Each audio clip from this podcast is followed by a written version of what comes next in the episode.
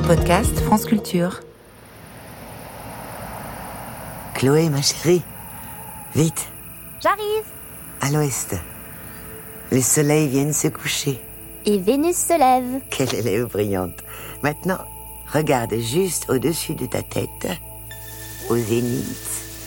Une autre étoile se lève, la plus brillante du ciel d'été. C'est Vega. C'est l'étoile vedette de la constellation de la lyre. Mais la nuit n'est pas assez noire pour voir la lyre en entier. Allons dîner, on revient après Ok, on va pas s'envoler. Hein.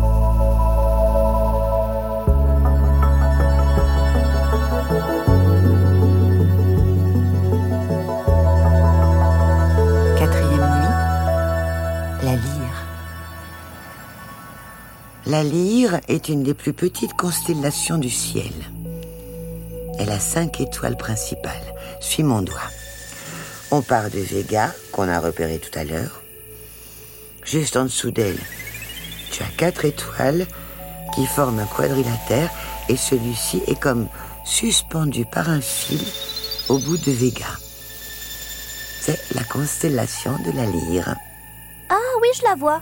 Faut pas être myope, hein. Paraît qu'elle a la forme d'un papillon. Hmm, on dirait plutôt une boucle d'oreille. Maman en a des comme ça.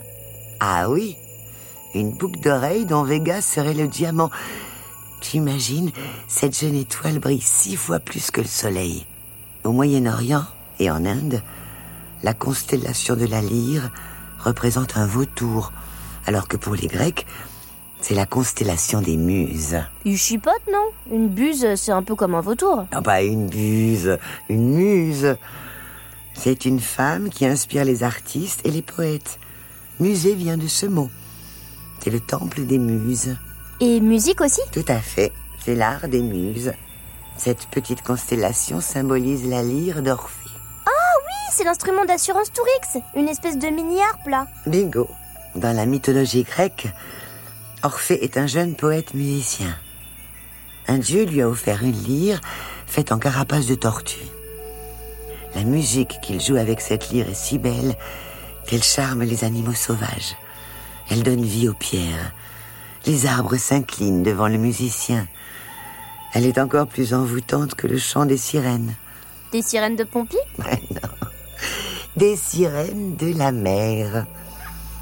Un jour, Orphée rencontre Eurydice et tombe fou amoureux d'elle. Ils se marient. Mais Eurydice est mordue par un serpent et meurt. Orphée est désespéré. Il descend au royaume des morts pour la chercher. En chantant, accompagné de sa lyre, il endort le chien à trois têtes qui garde l'entrée. Et le dieu et la déesse des enfers acceptent qu'ils repartent sur terre avec Eurydice. Ah bah, ils sont sympas en enfer. Oh, minute papillon, il y a une condition. Ça m'aurait étonné. Attends, attends, je sais. À condition qu'ils mettent sa lyre dans le ciel pour faire joli. D'où la constellation. Et il accepte parce que... L'amour, c'est ce qu'il y a de plus beau. L'amour, c'est monter si haut. Tu donnes ta langue au chat à trois têtes. Ok, Lulu. La condition, c'est qu'Orphée parte le premier, qu'Eurydice le suive, et que, sous aucun prétexte, il ne se retourne pour la regarder avant qu'ils atteignent tous les deux le monde des vivants. Fastoche. Orphée arrive au bout du chemin et se retourne vers sa bien-aimée. Mais Eurydice a encore un pied dans le royaume des morts et il la perd à jamais. Non mais c'est une blague. Il est vraiment débile. C'est n'importe quoi. Ou alors, euh, il a changé d'avis. Comment ça? Bah, il était au bout du chemin et il a flippé. Le mariage, les bébés, les couches pleines de caca. Oui, peut-être, oui. N'empêche qu'il a été très malheureux après. Et à sa mort, en hommage au poète et à la musique, Zeus, le dieu des dieux, place son instrument dans le ciel qui devient la constellation de la lyre. On raconte aussi qu'Orphée a été changé en cygne et envoyé là-haut, à côté de sa lyre. Tu vois les deux étoiles très brillantes qui forment un triangle avec Vega ah oui, on le voit bien. Il est isocèle Quasiment. On appelle ça le triangle d'été. Comme il est très brillant, on s'en sert souvent pour repérer d'autres constellations ou des objets du ciel profond. L'étoile qui est tout en haut du triangle, c'est Deneb. Elle fait aussi partie de la constellation du cygne. Le cygne, c'est Orphée. Ben bingo, Mais je t'en parlerai demain. Maintenant, je vais te montrer une nébuleuse planétaire.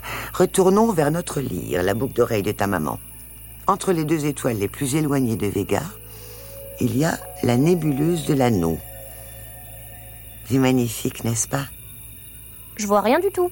Bah, bien sûr, quelle cruche. Les nébuleuses planétaires ne sont pas très brillantes en général et invisibles à l'œil nu. Je peux essayer avec les jumelles Tu la verras pas non plus. Il faudrait un télescope. Et qu'est-ce qu'il y a de si beau? Patience, ma chouette.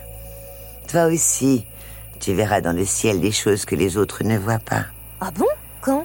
À la fin de ton initiation, C'est quoi cette histoire de natation? Tout ce que je te raconte, ces expéditions dans l'espace, la science de Françoise, tout cela fait partie de ton initiation de sorcière.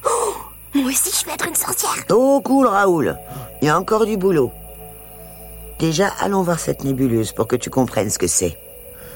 Étoile, étoile. Attends, attends, attends, attends, j'enlève mon pull. S'il fait aussi chaud que sur Vénus. Pour qui tu cours Au point du jour. Étoile, étoile. Pour qui tu gardes tes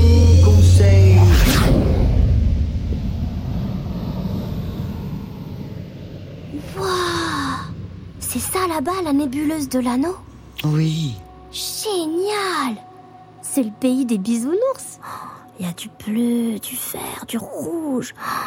Oh, c'est magique. Bienvenue dans l'espace. Vous êtes à environ 2300 années-lumière de la Terre. Bonsoir Françoise. Cette nébuleuse, on dirait un arc-en-ciel de l'espace. C'est vrai, c'est l'un des objets les plus spectaculaires de la voûte céleste. Bonsoir Françoise. Alors, cet objet inconnu qui clignote toutes les 18 minutes Il semble que ce soit du gaz, simplement, qui tourne autour d'un trou noir, toutes les 18 minutes. En fait, il va être bientôt avalé par le trou noir. Pourquoi elle s'appelle comme ça cette nébuleuse? Elle a pas une forme d'anneau? Vu de la Terre, si, mais c'est une illusion d'optique. En vérité, elle a plutôt la forme d'un tube recourbé. Elles ont toutes cette forme-là? Non, il y a différentes sortes de nébuleuses. Il y en a qui brillent, d'autres qui ne brillent pas. Et elles peuvent avoir toutes sortes de formes. La nébuleuse du sablier qui est en forme de 8, la nébuleuse de la fourmi qui a un corps allongé, ou alors la nébuleuse du poulet qui court. C'est vraiment son nom. Ma préférée, c'est la nébuleuse de l'Altère. Elle a la forme d'un diabolo. Ou alors d'un trognon de pomme. Mais elles viennent d'où? En fait, il y en a de plusieurs sortes. Il y a d'abord des nébuleuses brillantes qui brillent parce qu'elles sont chauffées par une étoile. Il y a aussi des nuages noirs qui ne font qu'absorber la lumière des étoiles derrière.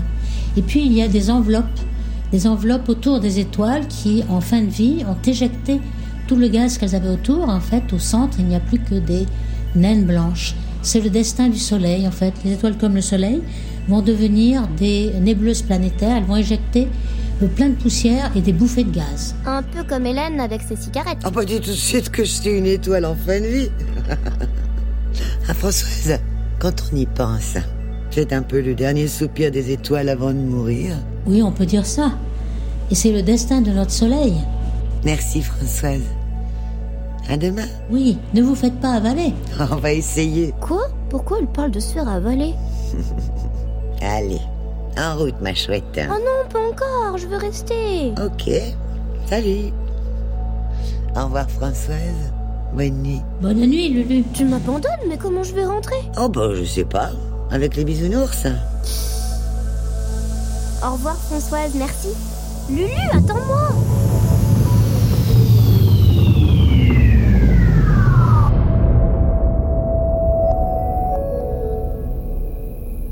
Comment tu l'as connue, Françoise Combe? On s'est rencontrés en prison. Quoi? Mais non, je plaisante. ah, t'aurais vu ta tête. C'est malin. On s'est connus à l'université. Françoise écrivait une thèse en astrophysique sur la dynamique et la structure des galaxies. Toi aussi, tu faisais de l'astrophysique? Ah non, moi j'étudiais la littérature. Je faisais un mémoire sur les rimes en houille chez les poétesses alchimistes du XIIe siècle. Allez, au lit grenouille, où t'auras des embrouilles? Non. Tu l'auras voulu j'avais pris une option chatouille.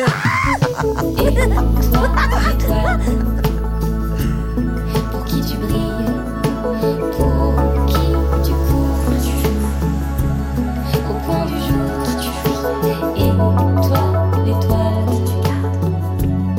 pour qui tu gardes.